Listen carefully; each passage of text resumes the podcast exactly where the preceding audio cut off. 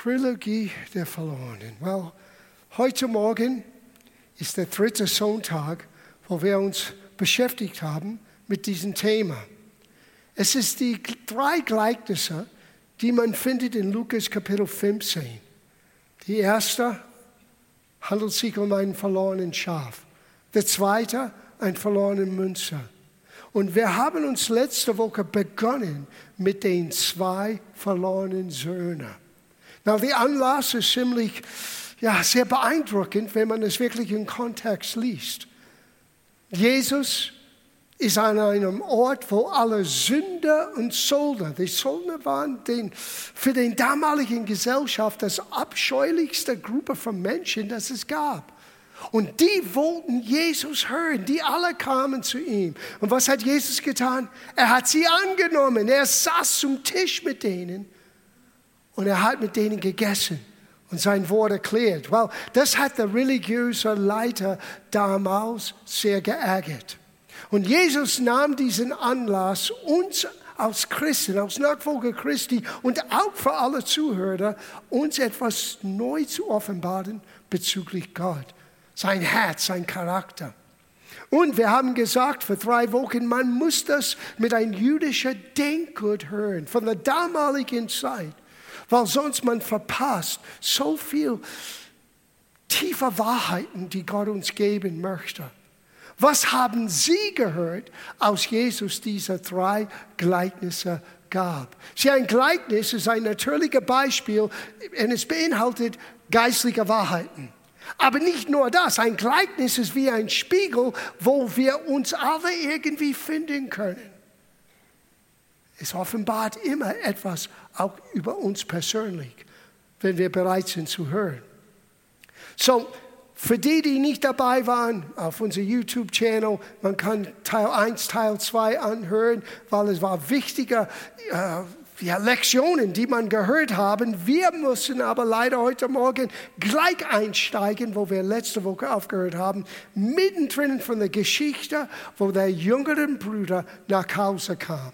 Na, für die, die vielleicht nicht vertraut sind mit der Geschichte, es gab einen Mann, ein reicher Mann, ein sehr großer Ansehen in der Gesellschaft. Er hat zwei Söhne. Der jüngere Sohn, der jüngere Sohn hat seine Erbschaft gefordert, jetzt bevor der Vater starb. Und dieser Vater war sehr großzügig. Er teilte das aus an beide. Wir werden es heute Morgen genauer anschauen. So der jüngere Bruder geht weg und er geht nicht nur weg von seinem Zuhause, er geht weg zu seinen ganzen Kultur. In anderen Worten, er wollte nichts mehr hören mit Gott vom Alten Testament und den Bund und den Gesetzen Mose. Er ging in ein fremdes Land. Und nachdem er alles ausgegeben hatte und war bitterarm, er musste die Schweine füttern, weil für ein jüdischer Denkgut, das war das Schlimmste. Das war sogar schlimmer als die Zöllner, den Tax Collector, der Steuereintreiber damals. Und er kam zu sich, es heißt. Er war nicht wirklich beisammen in seinem Denkgut, ein bisschen Widerspiegel von unserer Generation, manchmal ein bisschen verrückt. Und er kam zu sich und sagte, was mag ich jetzt, wenn ich nach Hause gehe, zu meinem Vater gehe, ihm sage, ich habe gegen ihn und Gott gesündigt. Vielleicht wird er mich wieder aufnehmen wie ein Tagelöhner.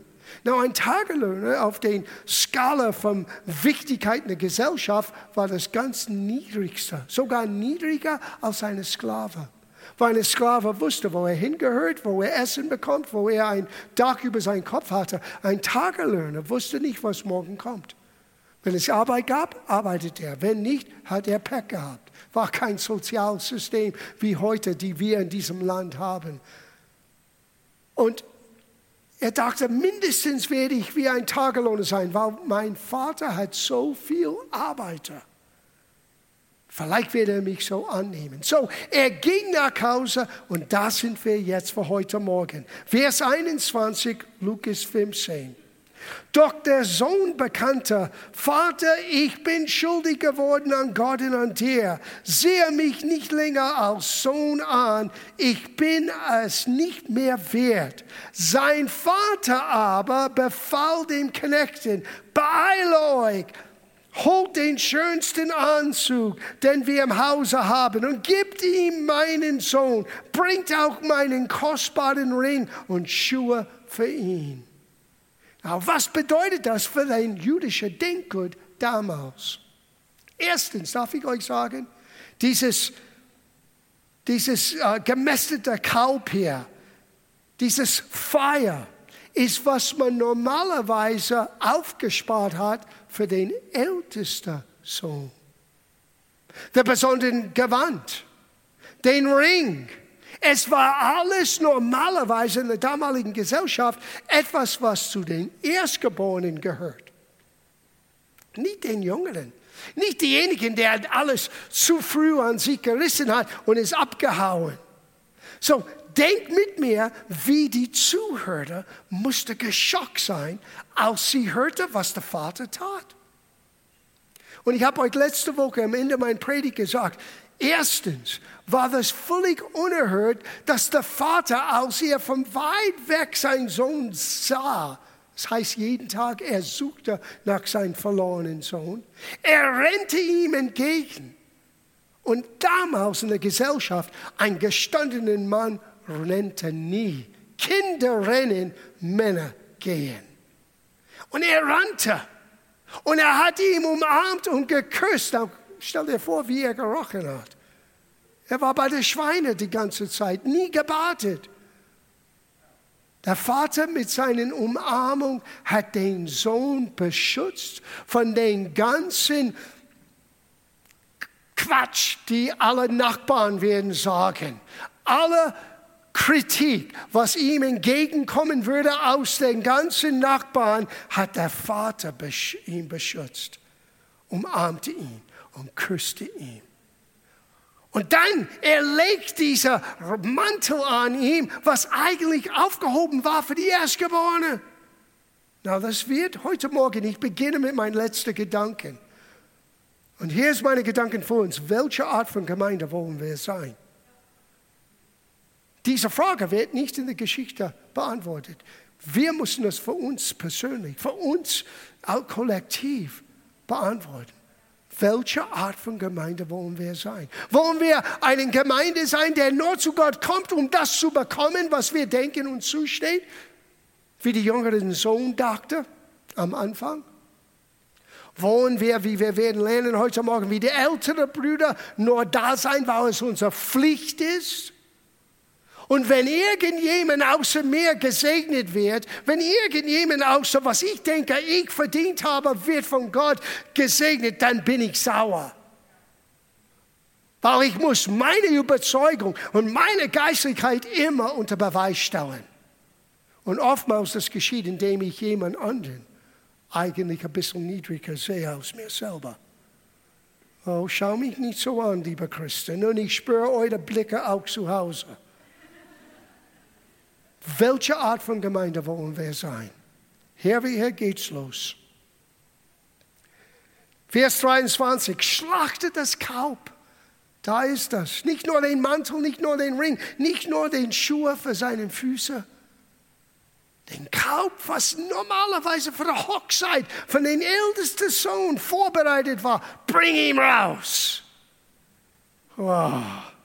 Die Zuhörer gingen von einem Schock zum nächsten. Ich meine, die können kaum atmen hier, weil zuerst kommt die Forderung nach der Erbe von dem jüngeren Sohn. Das in sich war unerhört. Der Jüngere ging weg, ging weg vom Judentum, verliert alles, noch schlimmer. Den Vater, wie er den Jüngeren wieder aufnimmt und ihm seinen Platz in der Familie gibt, ohne jegliche Art von Bestrafung für die jüdische Denkgut, es geht nicht. Entschuldigung. Ich habe hier geschrieben, es scheint so, als ob die einzige Hoffnung, dass jemand diese Geschichte zu einem guten Ende führen könnte, würde der ältere Bruder. Wird er endlich Vernunft in diese Geschichte bringen. Der jüngere Sohn unvernünftig. Der Vater benimmt sich unvernünftig. Hoffentlich. Well, There we go. I wrote this down. Who will save the day? Wer wird den Tag retten? Vers 25. Aber sein älterer Sohn war auf dem Felder. Und als er kam und sich dem Hause näherte, hörte er Musik und Tanz. Wisst ihr, Musik und Tanz, das sind die Klänge vom Gotteshaus. Das ärgert einige Leute. Und ich gebe zu, manchmal brauchen wir Momente der Stille, keine Frage. Gott sagte, sei still und erkenne, dass ich Gott bin. Aber zu oft aber, wir begegnen Gott nur in einer Form, eine Art Frömmigkeit, die man denkt sehr religiös scheint. Aber wirklich vor Gott zu jubeln, zu danken, seinen Namen zu preisen für alles, was er ist und alles, was er für uns getan hat, ist nicht in jeder Kirche so ausgeübt. Menschen manchmal fragen mich, ist das eine Geme äh, moderne Gemeinde mit moderner Musik? Ich sage, nicht ganz wirklich modern. Es geht eigentlich 3.000, 4.000 Jahre zurück. Weil König David hat geschrieben, alles was Odem hat, sollte dem Herrn preisen. Hebe deine Hände dem Herrn empor, klatsche in die Hände vor Gott, rufe ihm laut. Das ist auch in die Bibel. Das ist eigentlich ein sehr altmodischer Form von Gottesdienst. Und wir sollten beides erleben, die Stille Gottes, aber auch den Klang von Tanz und Musik sollte in den Vaters Haus zu hören. Amen. Na, die Geschichte geht weiter. Und er rief einen der Knechte herbei und kündigte sich, was das sei. Der sprach zu ihm, dein Bruder ist gekommen und dein Vater hat das, das gemästete Kalb geschlachtet, weil er ihn gesund wieder auferhalten hat. Da ward er, der ältere Sohn, zornig und wollte nicht hineingehen. Zu laut in dieser Kirche. Well, pass auf, ich habe das nicht hier geschrieben, das hat Jesus gesagt. Es hat den älteren Bruder geärgert, was er hört. Da war der Sohnig und wollte nicht hineingehen. Sein Vater ging aber hinaus. Du siehst den Art vom Vater. Erstens, bevor wir weiterlesen. Kein Vater würde in der damaligen Gesellschaft nach der Anforderung von einem Sohn, der ihm nicht mehr ehrte, sein Erbschaft früh austeilen. Das zweite ist, der ältere Bruder wird gleich den Vater beschuldigen, dass er nie von ihm etwas bekommen habe. Stimmt nicht. Wenn wir den Anfang von dem Gleichnis lesen, er teilte ihnen aus, heißt das in der Schlachtübersetzung. Nicht nur der jüngeren Sohn. Nach der Anforderung von dem jüngeren Sohn, der Vater sagte, wenn ich den einen geben muss, muss ich den Älteren geben.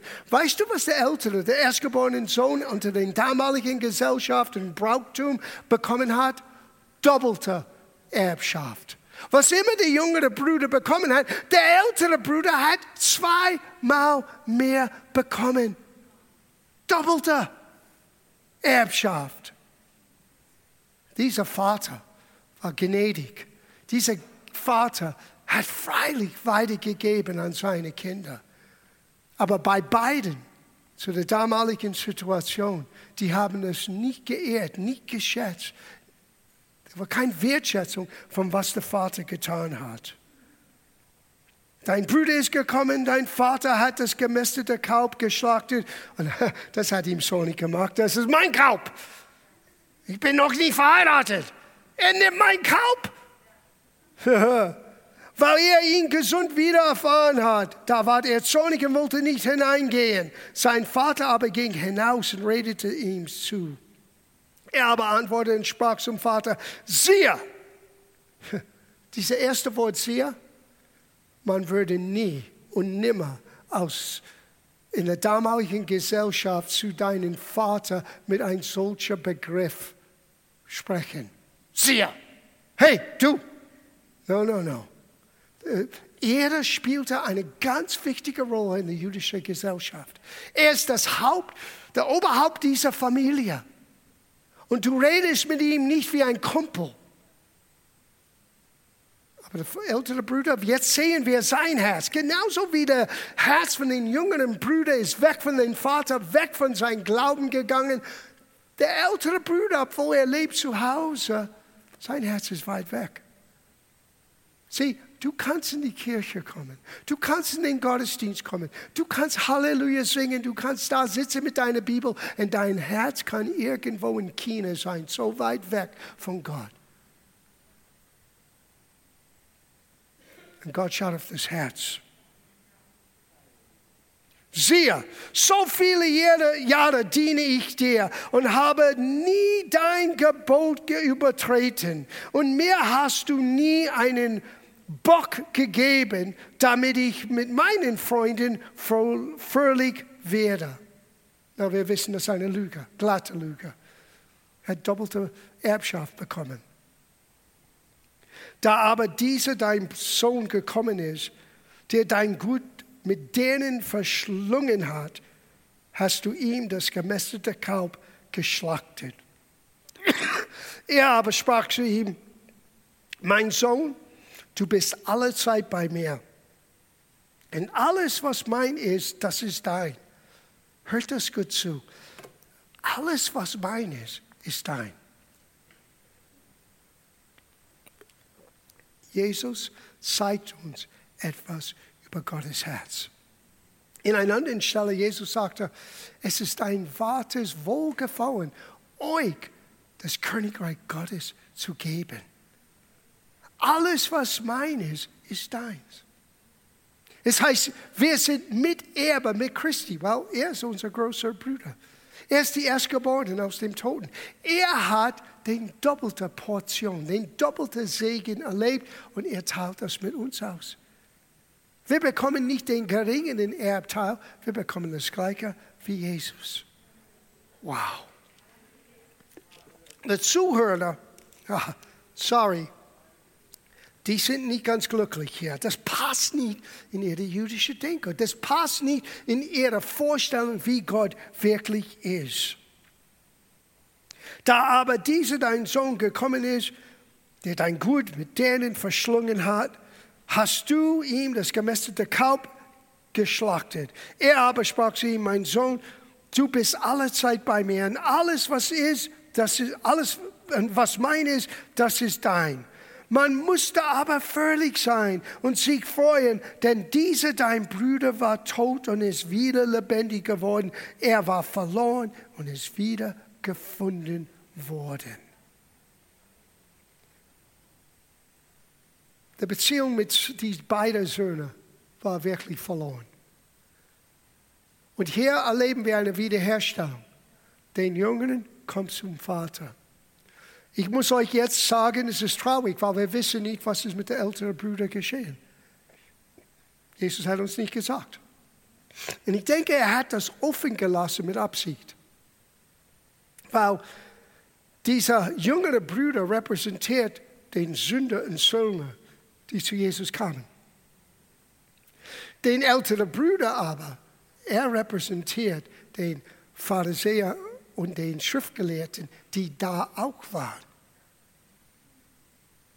Und ob sie wirklich Gottes Herz erkennen könnte, ob sie wirklich wegkommen von, das Buchstabe, von dieser Buchstabe des Gesetzes zu Gnade, zu dem Geist des Gesetzes, wo Gott uns seine Liebe zeigt.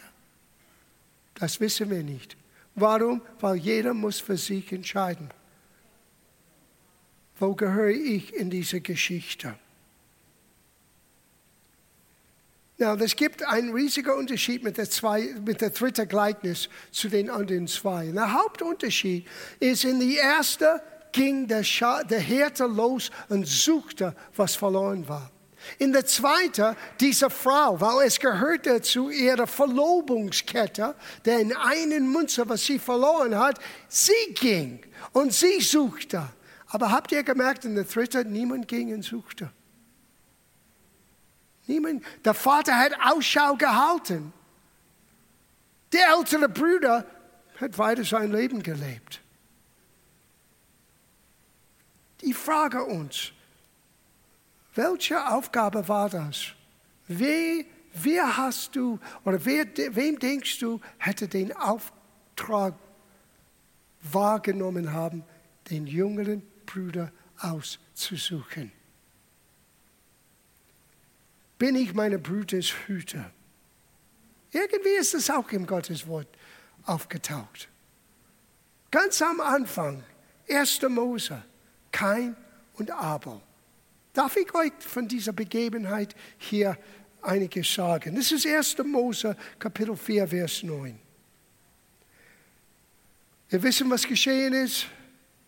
Der ältere Bruder Kain hat seinen jüngeren Bruder getötet, hat seinen Leibname weggesteckt. Gott kommt und sagt, wo ist dein Bruder? Vers 9, das ist die Antwort. Woher soll ich das wissen? Wie kein aus? Ist es etwas meiner Aufgabe, ständig auf ihn aufzupassen? Darf ich euch die Antwort geben? Ja. Ja. Wir, wenn wir ältere Brüder sind, wenn wir ältere Geschwister sind, wenn wir Menschen, die im Hause wohnen, die ständig mit Gott gehen, die Gott dienen, dann ist das unsere Aufgabe, den Jüngeren im Herrn aufzusuchen, wenn sie wegrennen. Und nicht der Finger zu zeigen und zu sagen, was sie alles falsch tun. Wir haben eine Aufgabe. Und hier in dieser Geschichte, er stellt diese Frage, aber die Antwort sollte für uns offensichtlich sein, ja, das ist unsere Aufgabe. Wisst ihr, wie unser Zusammensein sein sollte? Römerbrief Kapitel 12, Vers 10. In herzlicher Liebe soll er miteinander verbunden sein und gegenseitiger Achtung. Nicht gegenseitiger Kämpfer, gegenseitige Achtung soll euer Zusammenleben bestimmen. Siehst du das zwischen den älteren Brüdern und den jüngeren Brüdern? Überhaupt nicht. Sogar zwischen den älteren Brüdern, den jüngeren Brüdern und dem Vater. Gegenseitige Achtung. Und Judas, in Vers 1, Judas hat nur ein Kapitel, in Vers 11, äh, Vers 11, Entschuldigung. Er warnt uns. Was war denn Wurzel von das Problem mit keinen Abel? Eifersucht. Eifersucht ist tödlich. Du musst nicht neidisch sein, dass jemand anderen anders von Gott gesegnet ist, anders von Gott ausgestattet ist, anders von Gott benutzt wird als dich. Weil du bist einzigartig. Gott hat etwas für dich in seinem Herzen, nur für dich. Und Gott möchte keine Kopie haben, Kopie sehen von jemandem. Das würde eine Art Raubkopie sein. Weil wir wollen einen Dienst haben wie jemand anderes. No, du musst entdecken, was dein Leben äh, bedeuten soll, was dein Leben hervorbringen soll, wie Gott dich geschaffen hat. Eifersucht ist tödlich. Es hat dieser erste Mord sein, es war sein Ursprung, Eifersucht.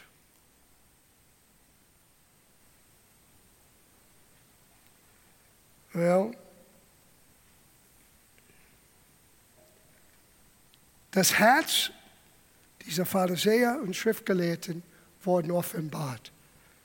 Und das war, es war für alle. Es war für die Nachfolger Christi, für die Apostel. Es war für den Schriftgelehrten und Pharisäer. Es war für die Sünder und Söldner. Es ist für uns heute Morgen. Das Herz wird geoffenbart. Als der ältere Bruder sagte in Vers 19, all diese Jahre habe ich dir gedient und ich habe nie dein Gebot übertreten. Ist das, was von Gott uns, von uns verlangt? Perfekte Leistung?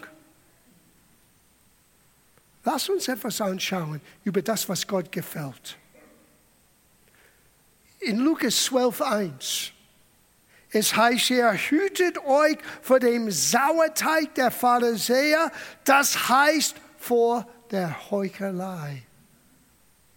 Eines zu sagen und etwas anderes zu tun. Welche Art von Gemeinde wollen wir sein? Jesus gab noch eine Geschichte und es wird diese Geschichte, was wir studieren, noch mehr vertiefen. Matthäus Evangelium 21, Vers 28. Ein Mensch hatte zwei Söhne. Und er ging zu dem ersten und sprach, Sohn, mache dich auf und arbeite heute in meinem Weinberg. Der aber antwortete und sprach, ich will nicht. Hernach aber reute es ihm und er ging. Als aber der Vater zu den anderen dasselbe sagte, antwortete dieser und sprach, ja Herr, ich ging. Und er ging nicht. Welche von dieser beiden hat den Willen des Vaters getan? Die Zuhörer sprachen zu ihm, der Erste, da sprach Jesus zu ihnen, wahrlich ich sage euch, die Zöllner und die Huren kommen eher in das Reich Gottes als ihr. Und er sprach zu den Pharisäern und Schriftgelehrten. Warum? Weil die haben immer gesagt, ich tue alles, ich diene Gott, ich faste, ich bete, ich gebe meinen Zehnten, aber ihr Herz war nicht dabei. Sieh, Gott schätzt Ehrlichkeit. Ist so oft in meinem Leben, wo Gott gesagt hat, ich möchte, dass du das und das tust oder dort und dorthin gehst. Und ich sage, nein, ich habe keinen Bock. Möchte ich nicht. Pastor, bist du so ungeistlich? Manchmal ja. Aber ich habe gelernt, wenn Gott lässt mich nicht locker, das gibt ein Segen in meine Gehorsam. Und ich muss das verfolgen. Oh, wie oft habe ich das gelernt im Leben? Ich habe euch manchmal, einige von euch kennen das, diese Geschichte von unserer Hochzeit. Ich bin von New York geflogen mit Air Pakistani 1979, meine Güte, fast 200 Jahren, nach Deutschland, meine erste Reise in Europa. Meana hat ihre letzte Vorstellung in Hagen. Sie hat im West Side Story gespielt und ist mit dem Nachtzug von Hagen nach Frankfurt. Ich fliege von New York nach, Fra nach, ähm, nach Frankfurt und da sollten wir uns treffen. Und das, damals könnte man diesen Flugzeug bis zum 20 Prozent überbucken. Und in New York, ich dank sei Gott, bin ich drei Stunden zu früh angekommen kurz vor dem Abflug, da waren Menschen, die haben miteinander gekämpft, weil die haben dann keinen Platz in dieser Maschine bekommen. Die mussten warten noch einen Tag für die nächste Maschine. Und ich habe zu Gott gesagt, ich muss an diese Maschine kommen. Ich werde morgen heiraten. Ich muss meine Frau treffen in, morgen früh in Frankfurt. Es gab keine E-Mails, es gab keine SMS und WhatsApp. Existierte nicht. Und mir ist ein Zug. Ich habe keinen Weg, ein Telegram. Ein altmodischer E-Mail. Ich kann kein Telegram senden. Ich muss auf diesen Flugzeug sitzen. Ich komme an das Flugzeug und plötzlich merke ich, diese ähm, Sauerstoffmasken, damals kamen sie nicht runter, die kamen direkt in dein Gesicht. Da war keinen LED-Screens und es gab nichts. Du warst glücklich, wenn du ein Sandwich bekommen hast nach acht Stunden Flug. Und mein Sitzplatz, wo diese Sauerstoffmaske rausfliegen sollen, wurde umgeben mit Gaffertape. Na, ich weiß, niemand kann in diesem Sitz sitzen. Es geht nicht, weil das ist unsicher. Wenn etwas geschieht mit dem ganzen Druck in dem Flugzeug, ich werde keine Sauerstoffmaske haben. So der Stewardess kam rüber und sagte, einer von euch muss ihr Platz wechseln. Na, ich wusste, der, der Flug ist ausgebucht, überbucht. Ich muss morgen in Frankfurt sein. Und Gott sagte, steh auf. Und ich sagte, no. Stewardess kam ein zweites Mal. Entschuldigung, wenn einer von euch nicht aufsteht, und alle schauen auf mich, es ist mein Sitz, wir können nicht abfliegen. Und ich sage, ich war stur, no, God, no. Weil er sagte zum zweiten Mal, steh auf, no, mach ich nicht. Dann kommt die Kapitän und sagt, entschuldigen Sie, Aber wenn eine nicht aufsteht, dann können wir nicht abfliegen. Und wir mussten jetzt abfliegen. Und Gott sagte, hörst du endlich auf mich, steh auf. Und ich sagte, okay, steh auf. Der Kapitän nimmt mich zur Seite und sagte, dann müssen wir einen Platz für Sie finden. Ich sagte, hey, wir beide wissen, es gibt keinen Platz mehr. Er schaut mich an und sagte, dann müssen Sie in erster Klasse fliegen. Wow, mein erster europäischer Flug und ich saß mit Champagner und ein Filet Mignon und meinen Slippers und ich habe so einen Flug gehabt. Now, am Ende habe ich festgestellt, das war alle Marianne schuld. Sie hat gebetet, oh Gott, gib John einen guten Platz. Lustige Geschichte, aber es beschreibt hier diese Geschichte von Jesus. Manchmal wir wollen gewisse Dinge nicht tun. Besser, dass du Gott sagst, aber doch tust, als wenn du fromm spielst. Oh ja, Herr, ich tue alles, bis Gott sagte, well, dann helf mit der Toilettenputzen. No, das mag ich nicht. Ein williges Herz wird Gottes Segen für dich eröffnen.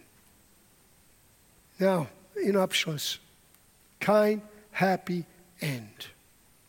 Lest nochmal, was der Vater sagte. Mein Sohn, du bist alle Zeit bei mir und alles, was mein ist, das ist dein. Man musste aber völlig sein. Man, man muss völlig sein, wenn Menschen zu Gott kommen. Wisst ihr, warum viele Gemeinden haben keine Freude? Weil niemand kommt zu Gott.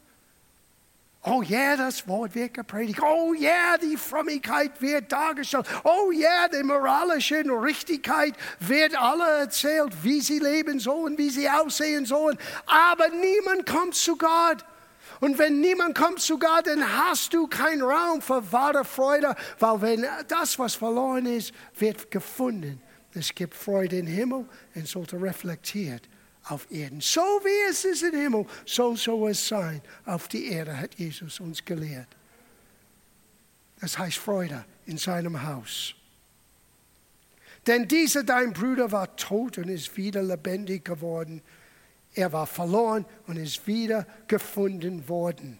Die Trilogie, drei Geschichten der Verlorenen. Und alles sagt uns einen dasselbe. Gott liebt uns. Gott sucht nach uns. Gott gibt uns Wiederherstellung. Gott schenkt uns alles.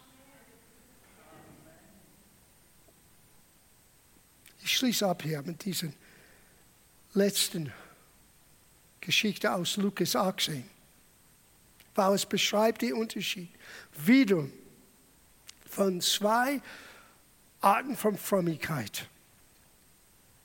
Vers 10, Lukas 18.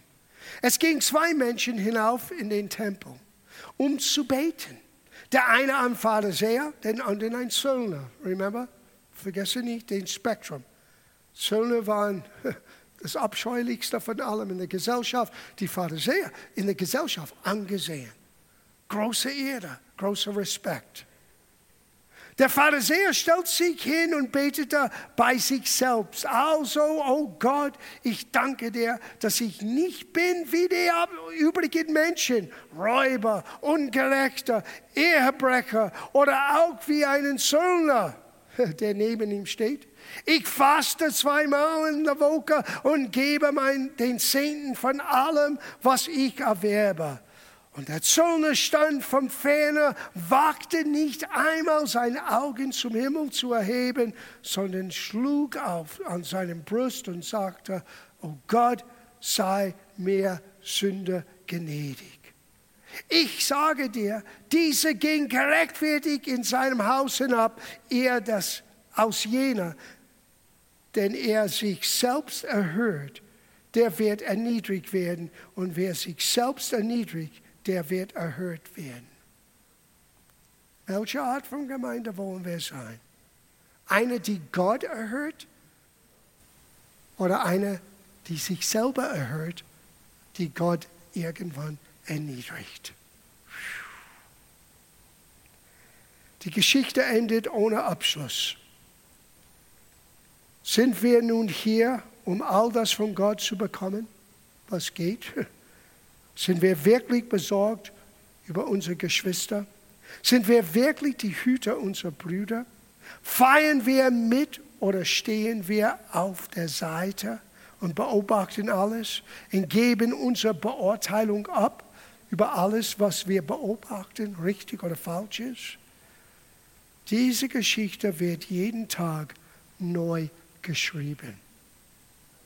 Deswegen hat Jesus keine Antwort gegeben. Diese Geschichte wird neu jeden Tag geschrieben. Wir sind alle in einer gewissen Art und Weise wie die jüngeren Brüder, verloren und tot vor Gott ohne Gottes Gnade. Bis wir das Evangelium hören, bis wir Jesus einladen in unser Leben. So sind wir. Wenn wir zu Jesus kommen, werden wir wie die älteren Brüder verantwortlich für das, was Gott uns anvertraut hat und die Aufgabe unserer jüngeren Geschwister auf sie zu, aufzupassen. Die Frage ist, welche Art? Werden wir ältere Brüder sein? Werden wir gnädig, reflektieren von Gottes Herz? Oder werden wir besser wissen und den Finger auf anderen zeigen?